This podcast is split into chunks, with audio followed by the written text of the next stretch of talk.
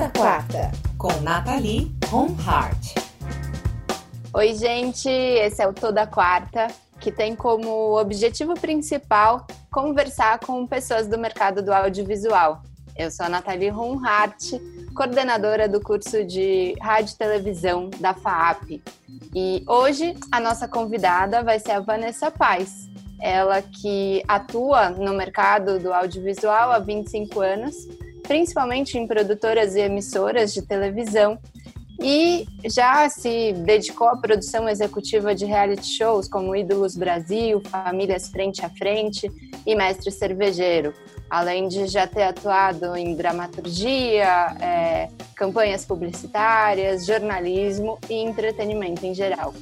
Vanessa, obrigada pela sua presença. Obrigada, eu que agradeço o convite honrado em participar. Mais uma vez aí com o pessoal da FAP, que é sempre tão receptivo. Obrigada. E eu queria começar, é, eu acho que a gente está aqui com alunos de rádio e televisão, aliás, agradeço a presença dessa plateia que está em Petit Comitê hoje. Obrigada pela presença de todos. É, em rádio e televisão, a gente tem essa relação de amor e ódio com a função do produtor de TV, né? Eu queria que você me dissesse quais as principais funções de um produtor de TV? Então, hoje a gente tem muita. A produção de TV está é, tá bem segmentada, né? Antigamente, o produtor de TV era um produtor de TV que fazia tudo. Antigamente, eu digo quando eu comecei, entre 94 e 95, é, as produções eram muito enxutas, muito pequenas. Você era uma pessoa que tinha que ser, meu, entender e fazer e sair produzindo tudo. Não tinha uma segmentação, não tinha uma preocupação é, com essa de ter, de ser mais é, específico no, na, nas suas produções, né? E hoje as produções, na verdade, estão muito mais fechadinhas, né? Então não existe programas como a gente tinha antes, um produtor que fazia tudo. Hoje a gente tem até, que a gente estava conversando, até produtor de saúde, por conta de toda essa mudança desse período que a gente está vivendo, existe agora um produtor de saúde. Mas o produtor precisa, assim, principalmente ser uma pessoa muito organizada, sabe? Ter essa, essa questão de ser. Você às vezes nem pode ser, não precisa ser organizado com a sua vida, mas você precisa ser organizado com o seu trabalho. É, ser uma pessoa muito proativa, né? Então a, a, sua função é do que? De ah, o produtor que cuida da parte de casting, a gente tem produtor de casting, produtor de elenco, produtor musical, é, hoje em dia a gente tem um produtor de conteúdo, tem diversos, em reality principalmente, né? É tudo bem segmentado. É, Existem produtores para cada areazinha do reality, é, produtor de culinária, né? Quando você, que nem no, no caso de um, de um, reality que envolve uma disputa culinária, que foi isso do Famílias Frente a Frente. Então a gente tem um produtor que produz só os pratos do dia, o produtor que vai produzir os pratos do dia seguinte. Então é muito assim, a função, é uma função muito ampla. Eu acho que tem que ter na verdade, a pessoa precisa ter uma predisposição, sabe, para você e você tem que amar muito o que você faz, porque é isso que você falou, uma relação de amor e ódio, né? Porque tem é muita demanda, é muito trabalho, é muito estressante, mas ao mesmo tempo é tão gratificante para quem gosta. E eu posso falar isso porque eu já tentei deixar de fazer produção, mas é meio que impossível, você acaba voltando, né? Então não tem uma Acho que é, que é como a gente estava falando isso daí mesmo, de, dessa relação. É, acho que você já falou um pouco disso, que dentro da produção a gente também tem várias vertentes, né? É, produtores mais especializados ou produtores que fazem determinada produção num job específico. Você acha que hoje existe diferença entre trabalhar em uma produção feita por uma emissora ou uma produção realizada por uma produtora independente? Então, eu acho que hoje, especificamente, não tem mais essa diferença. Há alguns anos, vai, vamos falar, há uns cinco, não, cinco não, dez, vai, há uns dez anos, tinha essa diferença, assim, você estava numa emissora, a emissora é muito, te abre portas, né? Hoje, também, claro, você fala, ah, trabalho na, na, Record, na Globo, no SBT, você tem um nome, você tem um suporte de uma emissora por trás, toda uma história. É, só que hoje em dia a gente tem tanto conteúdo para tantas plataformas, tem tanta produtora bacana produzindo, né? Então, assim, tem Casa Blanca, tem Floresta, tem Endemol, enfim, vou lembrar, tem diversas produtoras hoje e tem conteúdo, assim, para dar e vender, né? Para internet, para TV, podcast, toda essa parte de audiovisual, da, de mídia que a gente tem hoje, é tanto conteúdo para ser trabalhado, que eu acho que a diferença é assim, a demanda de tempo para o trabalho. Por exemplo, numa emissora, a gente tem talvez um pouquinho mais de tempo, um pouquinho mais de preparo para se produzir. Numa produtora, as produções independentes, elas existem por tempo determinado. Então, assim, você vai produzir um job de três meses. Então, você tem um período de pré-produção super apertado, na maioria das vezes, aí um período de produção e uma desprodução também apertada. Porque tudo isso envolve custo. Então, quando, quando você tem essa coisa de ter que entregar um produto, fazer com que ele seja rentável e todo mundo sair ganhando, os prazos para quem que aperta? Para a produção. Então, eu acho que, que a diferença maior que eu percebo é essa questão dos prazos. Então, assim, de uma emissora, eu trabalhei minha vida inteira em emissora, né? Assim, eu comecei em produtora, aí migrei para emissora, fiquei durante muitos anos, e daí agora eu estou numa fase de novo de estar em produção independente, porque eu não quis mais ficar presa numa emissora, eu queria produzir conteúdos diferentes, nada mais que eu fizesse, né, onde eu estava, não, não tinha novidade para mim, né? Tava lá há 10 anos, então migrei para uma produtora para isso, para esse trabalho de, de produção independente, de job, de ter essa variedade de coisas para fazer, produtos que, ai, você faz três meses um, acabou, tem prazo, putz, ai, que bom, agora daqui vai começar um outro, ah, de quatro meses, de cinco, de três, de seis, então essa que eu acho que é a diferença que eu percebi maior para mim. De trabalho, você trabalha em todo lugar, não tem muito, muita diferença. E, ó, tem uma pergunta aqui da Mariana Menezes, ela, fala, ela pergunta assim, a Endemol produz o BBB, Queria saber como que é a divisão de funções da produtora e da Globo. Os produtores da Endemol atuam durante a temporada lá de perto? Lá não, não. A Endemol é detentora do, do formato. Hoje não mais, não tem. A Globo faz tudo. Não tem nada realizado na Endemol. Big Brother é total, feito, produzido, editado, captado, tudo pela Globo. O que tem é assim, é um executivo que dá, por exemplo, ah, vai ter prova, uma prova muito nova, provas novas, com conteúdo que ainda não foi feito, aí é aprovado entre executivos da, da Endemol e executivos da Globo e se conversam para adequar aquilo dentro do formato. Mas hoje está na edição 20, 21, sei lá já tô perdida, de tantas edições que já tiveram. Já existe uma liberdade de, de produção e a Endemol só detém uh, os direitos do formato mesmo. É, acho que isso é legal, né, de separar quando a produtora tem os direitos do formato e, e como funciona essa negociação, né? É, a, a, emissora produz o, o conteúdo e, e aí ela tem que seguir uma espécie de bíblia, né? Sim, eu vivenciei isso, eu posso falar bem, eu vivenciei isso com ídolos, porque assim, o, o ídolos aqui no Brasil, a gente, ele era um sucesso, nossa, American Idol foi a maior audiência da TV no mundo, né, eles explodiram de audiência, e quando veio para o Brasil, primeiro teve, tiveram duas temporadas no SBT, só que foram muito para Fremantle, assim, foi desastroso, porque é uma coisa do Silvio Santos, né? Ele mudou, ele colocou mais jurados, ele fez do jeito que ele queria. Então, assim, teve uma briga ali que a gente sabe de foi um terror. Quando foi para Record, a gente, meu, era, a gente vinha o executivo de Londres, da Fremantle de Londres. A gente seguia a Bíblia à risca. O primeiro ano do Ídolos Brasil foi muito difícil de se trabalhar. Assim, muito difícil porque a gente não tinha aquela questão da adaptação ao formato ao país, porque isso também existe, né? No caso da Fazenda, eu participei da primeira reunião da Fazenda na Record, eu não trabalhei na Fazenda, mas eu fui, participei porque poderia ter uma possibilidade de eu trabalhar naquele formato, eu participei daquela reunião, e assim, a primeira reunião foi de adaptar o formato para o país, como é que vai trazer aquilo?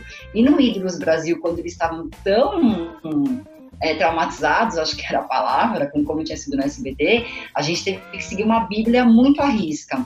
Aí o programa foi um sucesso nessa primeira temporada. Quando foi a segunda temporada, a gente teve uma liberdade um pouco maior sabe? De adaptar, de escolher, às vezes, porque assim, até as músicas, às vezes, de trilhas, tinham que passar pro executivo para voltar, pra gente, era bem complicado. Na segunda temporada, terceira e na quarta, aí foi, entendeu? Porque daí foi ganhando, foi ganhando corpo, o, produto foi sucesso, a gente seguiu a risca Bíblia é, naquela primeira temporada, e aí vai.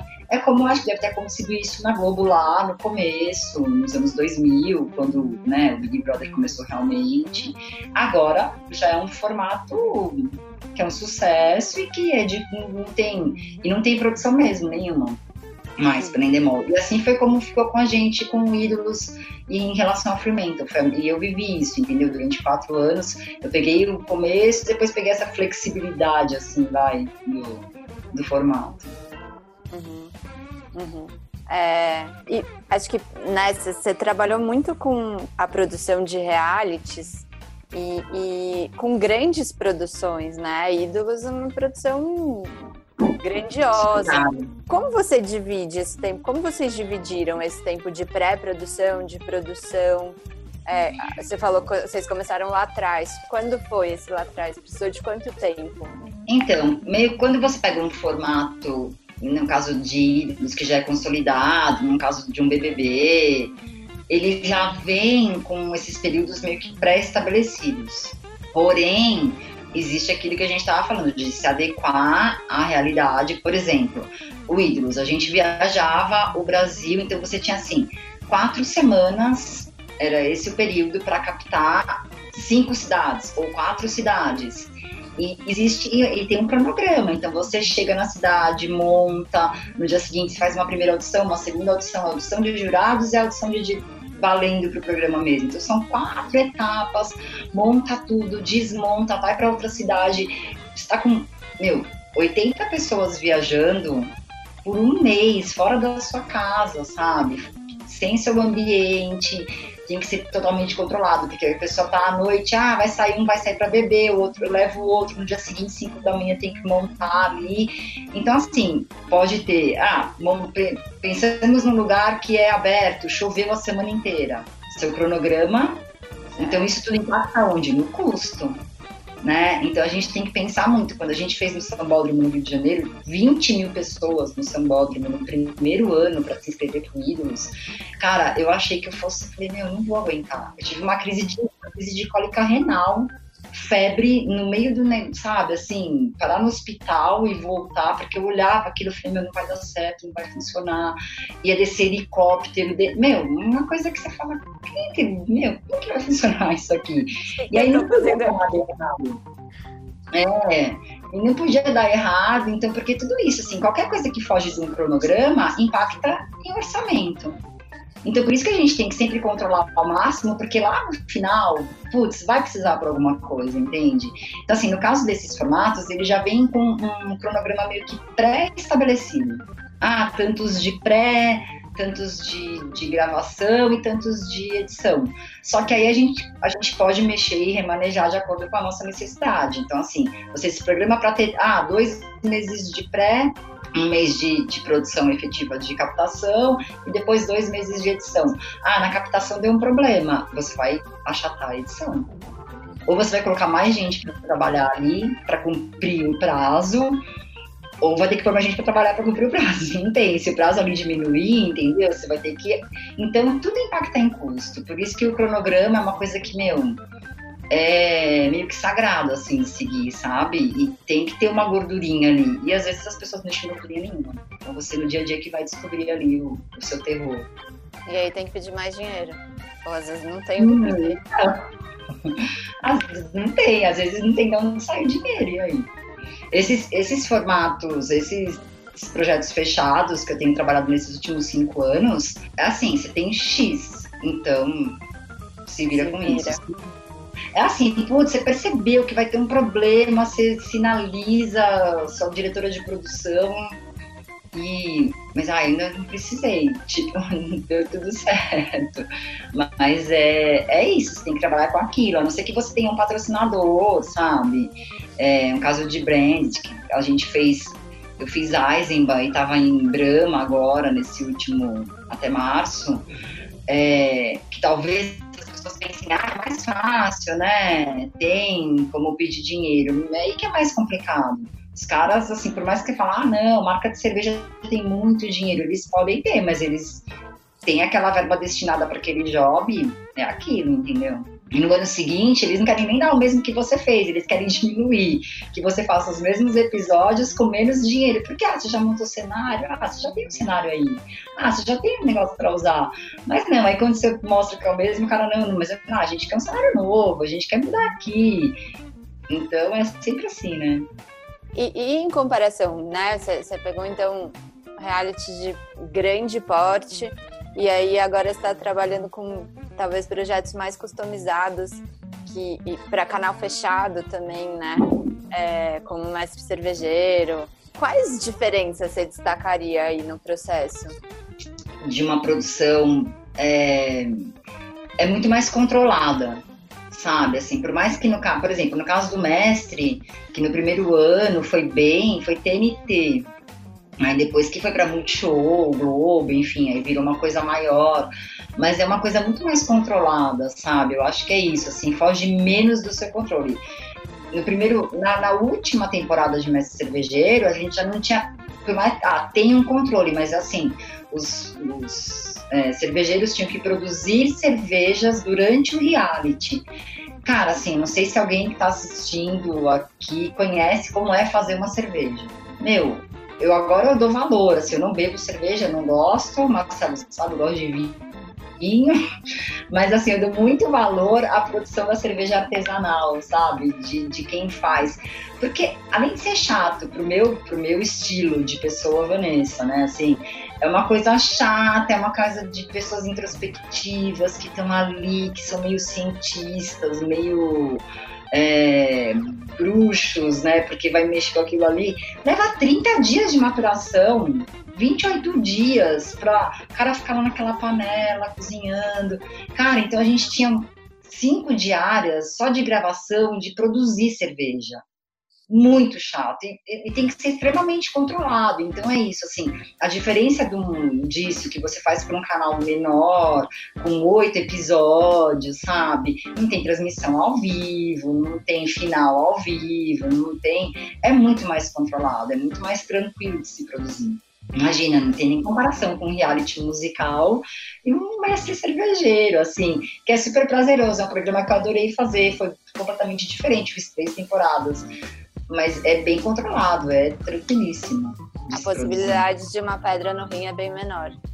Nossa, quase nada, né? Eu achei no máximo uma cistite, assim, de ficar segurando xixi no banheiro na gravação. E, e, a gente tá falando aí de um, uma história de pelo menos, sei lá, 20 anos de, de reality aqui no Brasil, né? Qual que você acha que é a, a, a importância do reality na programação da, da TV brasileira? Ah, eu acho que hoje, assim, o reality é fundamental. Isso até lá atrás, quando começou com aquele Zeca Camargo, como que chamava? Tinha lembrado o nome, esqueci. No Limite, é. Que foi o primeiro reality, né? Que as pessoas. Porque assim, é uma coisa do voyeurismo do ser humano, cara, assim, é, é inerente pode a pessoa falar, puta, eu não gosto de. Assim, hoje em dia eu não gosto mais do Big Brother, eu posso falar. Eu, mas eu já fui uma pessoa que eu adorava o Big Brother, sabe? As três primeiras temporadas, quatro, sei lá. Eu era alucinada, ficava ali, primeiro pra ver aquela coisa nova, né? Como profissional de televisão, como é que faz, como é que. Cara, que coisa louca. É, e segundo, que você pensar, meu é, é, muito louco você ficar vendo aquelas pessoas ali confinadas. E o ser humano tem isso. Hoje em dia eu acho que nenhuma não, não vive. A gente vê isso cada vez mais, né? Por exemplo, no Netflix, no, nesses canais todos de streaming, você vê que tem os programas, os realities são sucesso. Uhum. Eles colocam ali qualquer reality show. E hoje a gente tem, meu, umas bobagens, na minha opinião. Tem reality de tudo, né? Tem reality de qualquer coisa, assim, que você, pelados e, como que acha? Largados e pelados, é, de casamento, de namoro, de crush, de, de, de, o que você pensar hoje em dia, eu acho que não tem mais como a gente se ver livre para quem não curte se livrar de reality show. Eu acho que o reality já pode sim a gente falar, ah, não, vai durar para sempre, nada é para sempre, mas eu acho que de 20 anos, eu acho que ele tem uma vida maior né? Eu acho que uma, uma duração, existem. Porque é isso, um reality de cerveja. Quem pensou em um dia assistir um reality de cerveja? Né? E é, um, é uma coisa que deu super certo, assim. Nesse último ano, a Eisenbahn só não, não abriu mão do programa porque eles direcionaram para outras mídias. Eles fizeram meio que para o YouTube, uma coisa menor e tal. Mas continuaram fazendo essa coisa da fabricação. Então, assim, é, eu acho que a gente não, não se vê livre hoje para programação, para uma emissora de TV que não tiver nenhum reality na grade, ela tá bem, bem fora, assim, isso eu falo de TV aberta. Né? A, gente, ah, a Gazeta não tem, claro, não vai ter as emissoras muito pequenas, mas você vê, Record Globo, SBT, é, a Band. Band, é. Né? Todas as emissoras têm um reality. Então, Masterchef foi um sucesso na Band. Agora a gente tá com.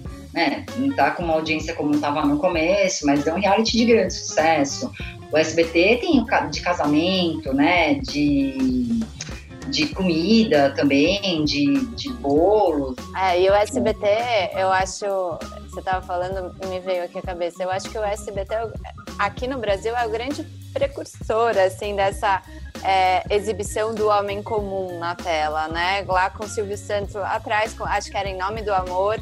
É, os casais iam lá se encontrar com o binoclinho é, ali, então, acho que deu start para os realities de, de relacionamento. Namoro, é, total. É, e agora a gente tem um boom disso na Netflix, né? Casamento às cegas e, e de férias com um ex, que é da, da MTV, mas MTV. já tá no streaming também. É, isso parece que é cíclico, assim, né? E, e o é, reality. É, um de comida, né? Um período era os reality de comida, dos caras brigando ali, de, daquela coisa da cozinha tensa e tal. Aquilo foi. Agora, agora a gente tá naquela fase do relacionamento, né? Você vai conhecer uma pessoa que o casamento é tipo uma coisa muito louca, né? Você não conhece, assim, você conversa numa cabine e você tem que falar, quero casar com essa pessoa sem nunca olhar para a pessoa Cara, quando eu comecei a assistir o Casamento às Cegas, eu fui até o final porque eu falei, meu, isso é muito surreal.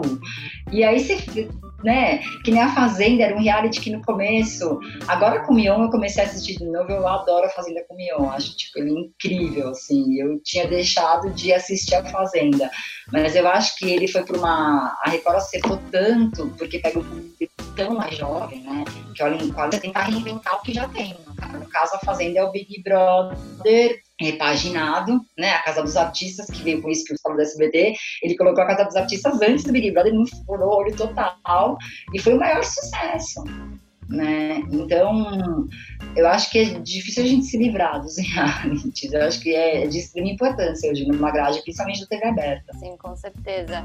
E, e aí tem uma outra pergunta aqui sobre a relação dos programas com as marcas acho que entrar antes de entrar no, no brand and content, vale a pena falar dessa relação do Masterchef que é muito forte, né? E aí indo pergunta, porque travou. Travou aí. É, não, eu queria falar dessa relação dos realities e dos programas em geral com as marcas, é, que é muito forte, por exemplo, no Masterchef. E aí tem uma pergunta dessa coisa dos projetos de brand and content, como mestre cervejeiro. Qual que é a, influ a influência efetiva da marca patrocinadora na rotina da produção? Total.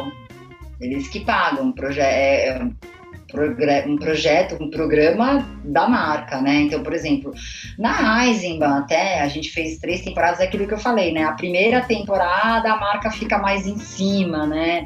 Da mesma forma como era com, com, com um formato. Como o Mestre Cervejeiro foi um formato nacional, produzido, criado pela Endemol para eles, né? Eles ah, precisamos de uma e a Endemol criou a gente no começo foi bem também aquela coisa da bolha, todo mundo em cima, nanana. Segunda temporada, terceira, a gente já estava fazendo o que a gente queria, né? Mas dentro de toda uma norma da marca cerve da cerveja. E a Eisenbahn tinha todo essa, esse cuidado. Na Brahma, o próximo número um, eles eram muito mais chatos, vai, essa é a palavra, porque eles participavam de todas as escolhas, assim, sabe? Tipo, todas as escolhas. E a, a, é o Vila Mix, então é Brahma e Vila Mix. Então no, no próximo número um, que era, eu estava fazendo essa, essa segunda temporada, tinha a Brahma e a Vila Mix, dois patrocinadores no mesmo. Nossa. Projeto. Então você imagina, você tem que agradar todo mundo e eles não tiveram tanto. Exatamente, são dois, não é um, né? Um cliente só ainda já é difícil. Dois clientes, você imagina o quão complicado.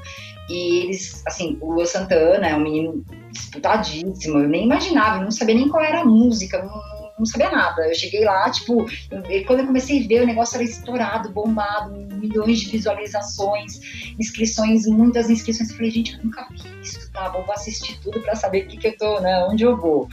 E eles, assim, eles lançaram, como eu já tinha vindo do reality de música, e não só o Ídolos, todos os realities de música que a gente teve, assim, o Brasil não tem uma tradição de estourar um vencedor de reality não, não vira, entendeu? Não vira, não é porque é porque a gente não consome, diferente do americano. O americano tem essa coisa, eles consomem, é o cara que ganhou, é o vencedor, entendeu? O cara vira o novo Fred Mercury. A menina, né, a cantora estoura pro, pro mundo. A gente não tem isso. E no Vila Mix eles tiveram uma decepção, né, no, no, no primeiro, no próximo número um, porque o cara não virou nada. E aí a gente pegou isso assim, a marca preocupada, porque tinha que ter a marca muito mais do que eles tinham na primeira temporada, eles queriam muita marca, muita marca, muita marca. Isso é muito difícil de você trabalhar, porque o programa já chama ah, Brahma o próximo número um, e aí é cenário todo vermelho, todo escrito Brahma, e os caras querem que coloque mais marca tipo, oi, aonde se vai pôr? Então tem todo esse trabalho de cuidado da direção, da direção de arte, de aí tem o outro que é o Vila Mix, que também precisa aparecer, aí é, é muito difícil e é total controlado pelo cliente. Você faz um comercial em forma de programa, em forma de projeto. E é maior e dá muito mais trabalho, mas era muito legal. Uma pena que por, por causa agora dessa pandemia, o próximo número um, a gente parou na, na fase de, de escolha dos candidatos, né? Então, vamos, já que você incluiu a pandemia aí, vamos falar um pouco sobre isso. Queria que você contasse um pouco dessas paralisações é, tudo parou e, e, como vai ser ou como você acha? Já, a gente já está sentindo o cheiro de algumas retomadas. É, como que para você tá tudo isso?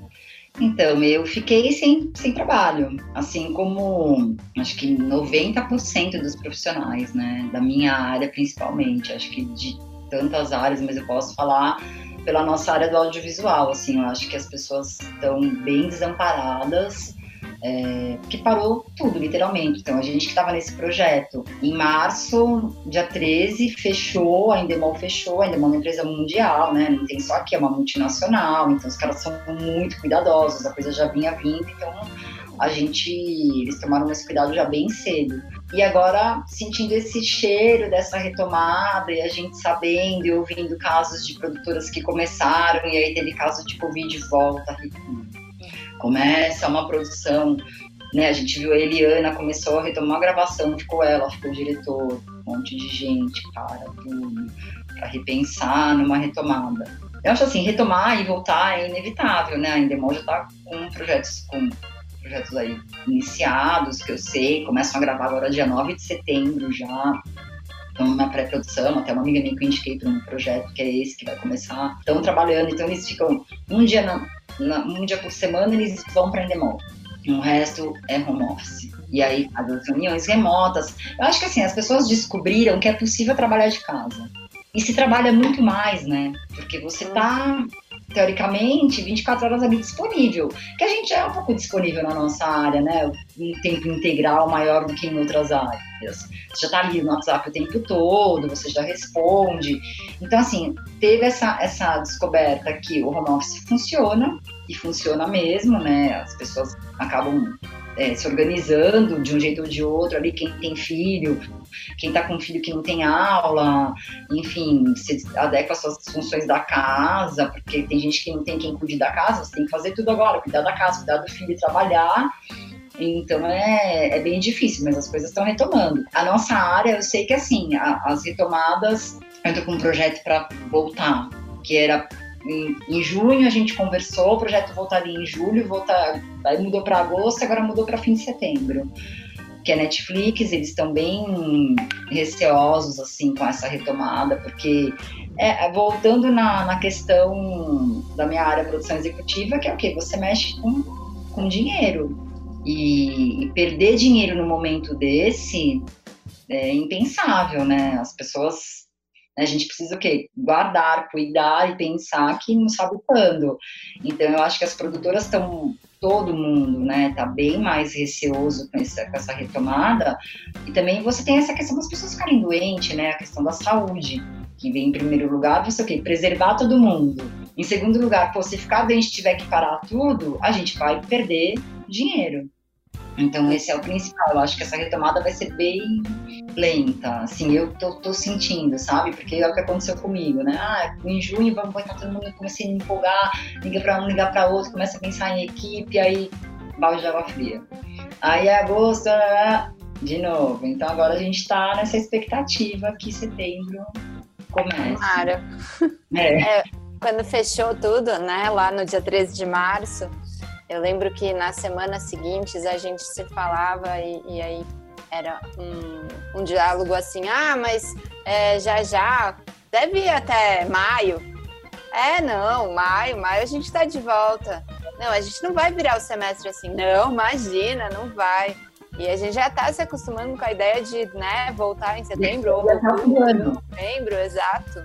Já, já é. Mudou a data do carnaval, já. Sim, e no próximo número um foi bem isso, porque a gente estava numa fase de seleção dos candidatos, já tinha escolhido a música, a, a principal do projeto, e a gente contratou a banda que ia fazer todas as bases.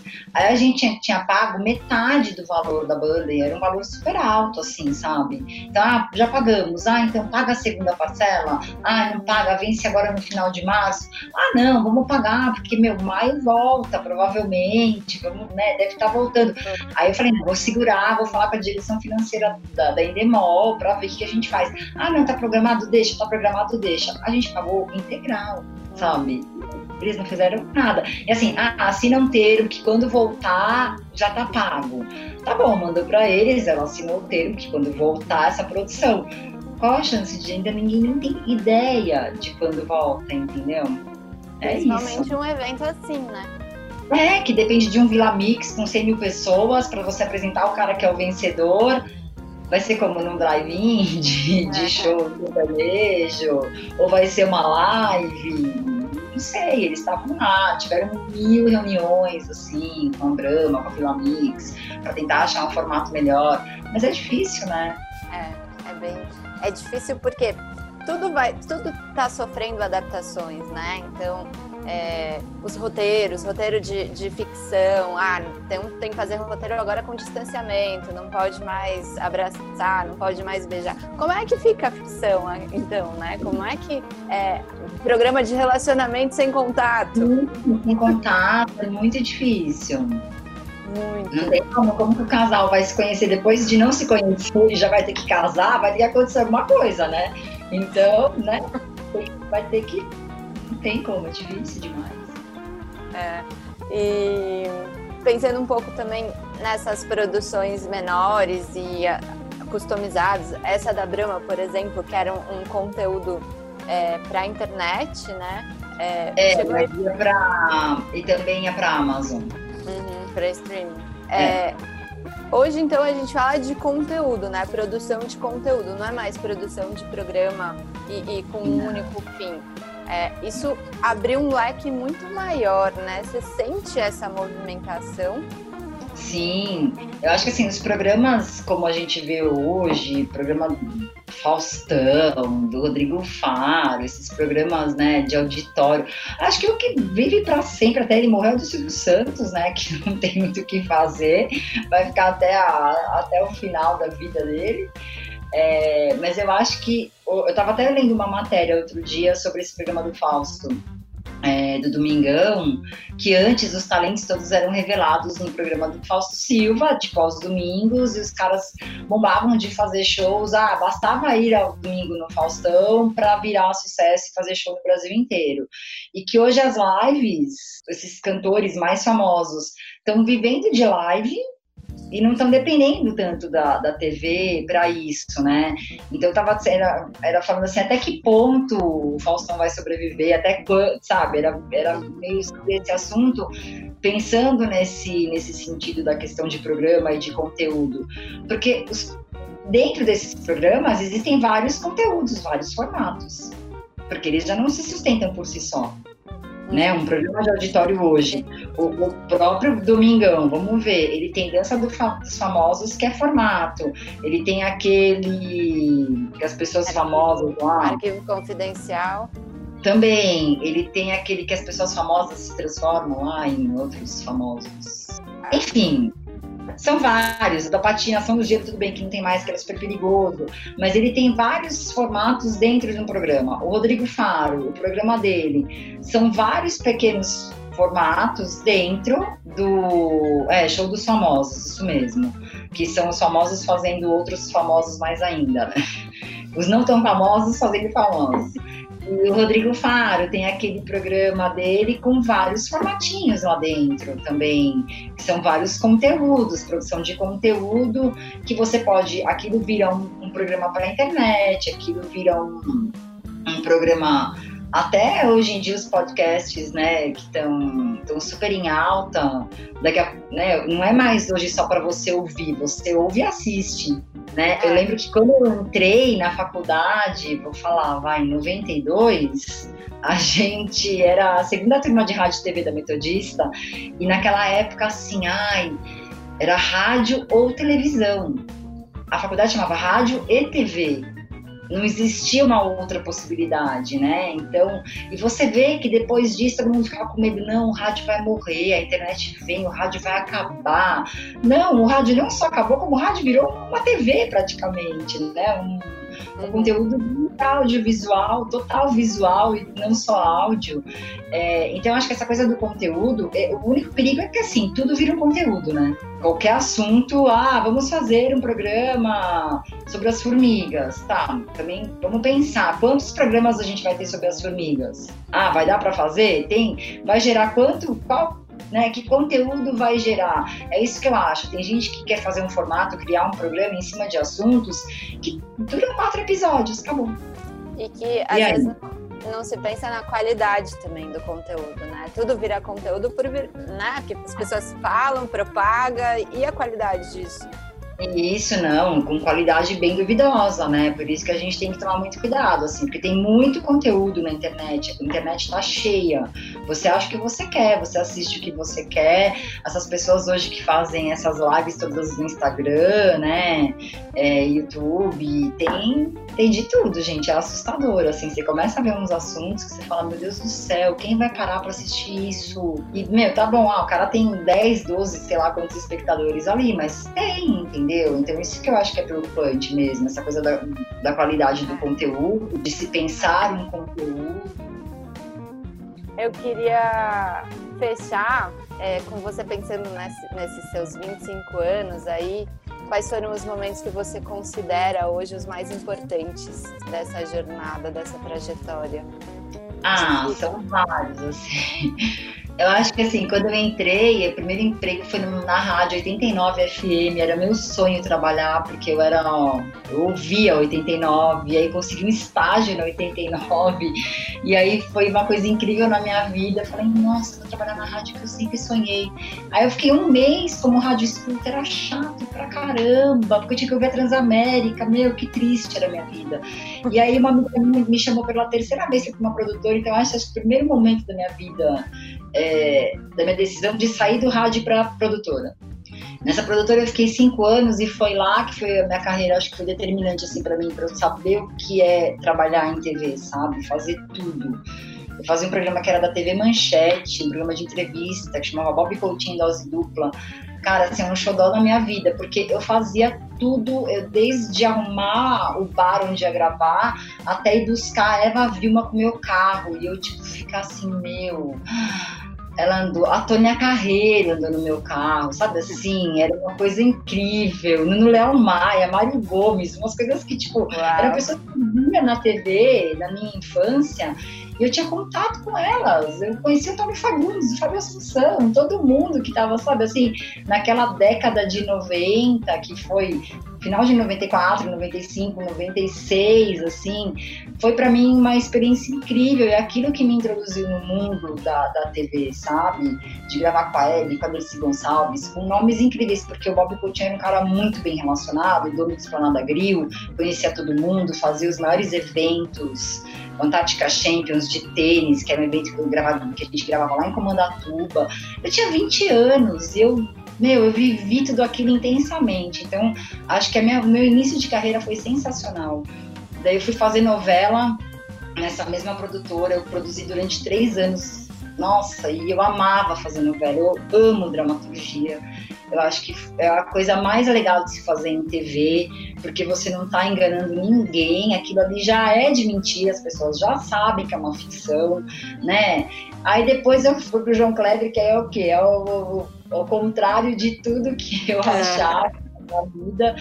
Mas eu também fui feliz ali. Eu acho que tudo e a questão do reality show que entrou para mim como essa novidade, que cada projeto, quando eu achava que eu já não tinha mais, sabe? Eu saí meio desiludida da Record depois de 10 anos, achando que não tinha.